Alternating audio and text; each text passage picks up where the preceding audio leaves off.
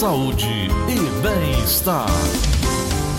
São 9 horas e 33 minutos em Fortaleza. Oi, doutora Thaís Moreno, cardiologista, está conosco. Bom dia, tudo bem, doutora?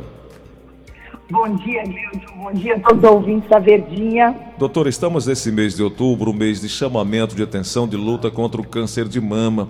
Qual é a relação, na sua opinião, do câncer de mama eh, com problemas cardíacos? Há uma relação?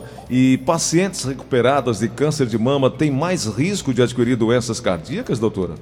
Isso. Os fatores de risco, eles são semelhantes. O câncer de mama e as doenças cardiovasculares têm fatores de risco em comum. Quais são esses fatores? Obesidade, tabagismo, um estilo de vida sedentário e uma alimentação não saudável, além da idade avançada. Uhum. Doutora, e aí a gente volta a bater naquela tecla da questão dos números. Os números são muito alarmantes. O câncer de mama é a variação da doença mais incidente no mundo, com mais de 2 milhões de casos, e que afeta, para minha surpresa, as mulheres, mais de 24%, segundo o relatório divulgado pelo Instituto Nacional do Câncer eh, em maio de 2020. Isso também tem muito a ver, doutora, com todos esses fatores que a senhora acabou de colocar: eh, o tabagismo, o estilo de vida, a falta de uma, de uma atividade física mais, eh, mais presente no dia a dia, né?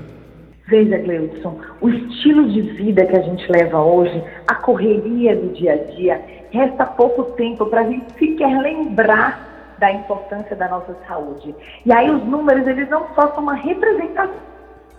Então você que está ouvindo a gente, veja, pense o que você está fazendo para a sua saúde, como que você está se alimentando, como que tipo de atividade física você está parando 30 minutinhos do seu dia para fazer, para ver que como é importante essa estatística completamente alarmante, que não é só do câncer de mama, como das doenças cardiovasculares, como do número de, de outros tipos de câncer é, e das doenças cerebrovasculares, como o derrame, é, são sensivelmente afetadas pelo modo que nós vivemos a nossa vida.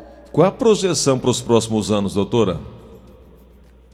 Gleudson, a informação mais importante aqui é que a gente consegue evitar quase 80% dessas doenças com estilo de vida saudável.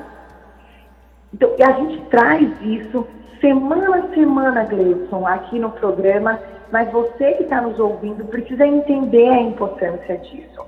Só você é o responsável por diminuir essa projeção, por achatar essa curva, como ficou famoso isso agora, de diminuir o número dos casos de câncer, e aí não só o câncer de mama, como das doenças cardiovasculares. Doutora, importante que a gente sempre toca nessa tecla também, bate nessa tecla também, é buscar um atendimento médico para o diagnóstico pre, é, é, precoce, né? Quanto mais cedo se constata o câncer de mama, maiores as chances de cura, chegando até 95% de possibilidade de recuperação, né? Sim, o, a detecção do câncer de mama, a, o, a prevenção, ela deve ser feita anual. E aí o seu médico vai combinar com você o tipo de abordagem e o intervalo que vai ser feito maior ou menor. Mas anualmente todas as mulheres devem fazer uma avaliação minimamente com a mamografia e aí o médico vai dizer se precisam outros exames. Uhum. Doutora, e aí a gente precisa parar aqui num ponto. Em alguns casos, as mulheres curadas têm que lidar com a, com a outra questão também importante, os problemas cardiovasculares, né? É verdade. O que acontece, Gleudson, é que não só os fatores de risco que causam câncer de mama são semelhantes, como o tipo do tratamento que algumas mulheres que têm câncer de mama precisam ser submetidas pode aumentar o risco cardiovascular. Existe um tipo de quimioterapia que afeta o coração.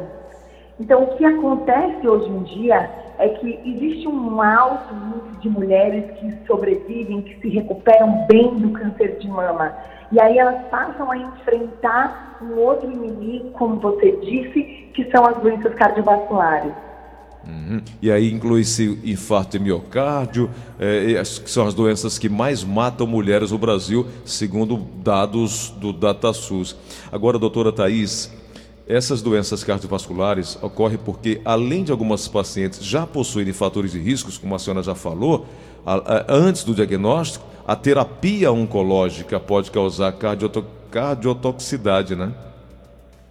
Isso. Esses remédios que são usados especificamente no tratamento do câncer de mama para matar as células cancerígenas, elas afetam o coração e trazem doenças como insuficiência cardíaca, é, que é bem comum essa associação de um tipo de tratamento e insuficiência cardíaca é importante que às vezes a paciente não consegue recuperar completamente após o fim do tratamento.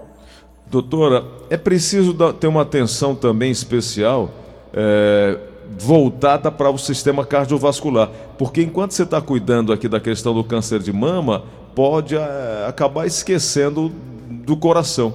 Como é, que, como é que a gente pode conseguir esse equilíbrio, hein?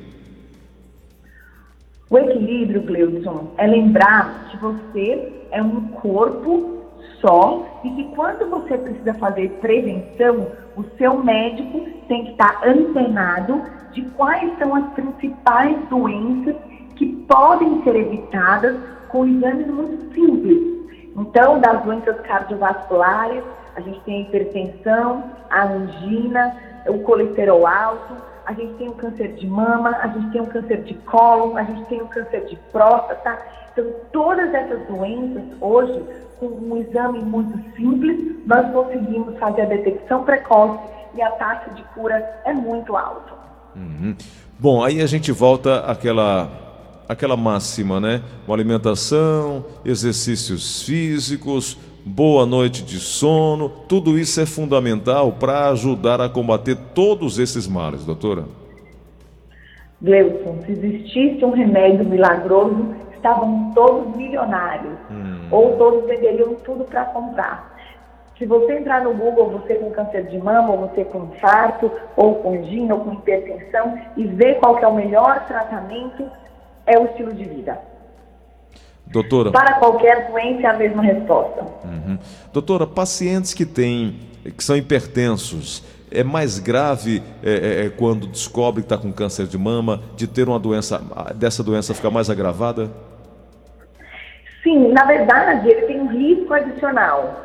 Né? Se você é hipertenso e você descobre ter um câncer de mama, você pode ser mais afetado em alguns tipos de tratamento, é, pode ser modificado o, o, o, tipo de protocolo que vai ser é, realizado para sua doença e, e adiciona um risco para a doença cardiovascular. O que que a mulher que está nos ouvindo agora precisa ter em mente, que precisa cuidar, fazer o autoexame, buscar o médico para fazer o exame de, de, mama a cada ano? O que que ela precisa ficar atenta, doutor? O que, doutora? O que que pode chamar a atenção naquele exame, no autoexame, por exemplo, em casa?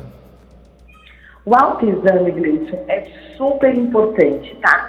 Você que está nos ouvindo, então você fazer aquilo no banheiro, antes de você tomar banho, é super importante. Mas não vamos esquecer, Gleudson, que você encontrar um nódulo no autoexame pode ser já uma lesão avançada.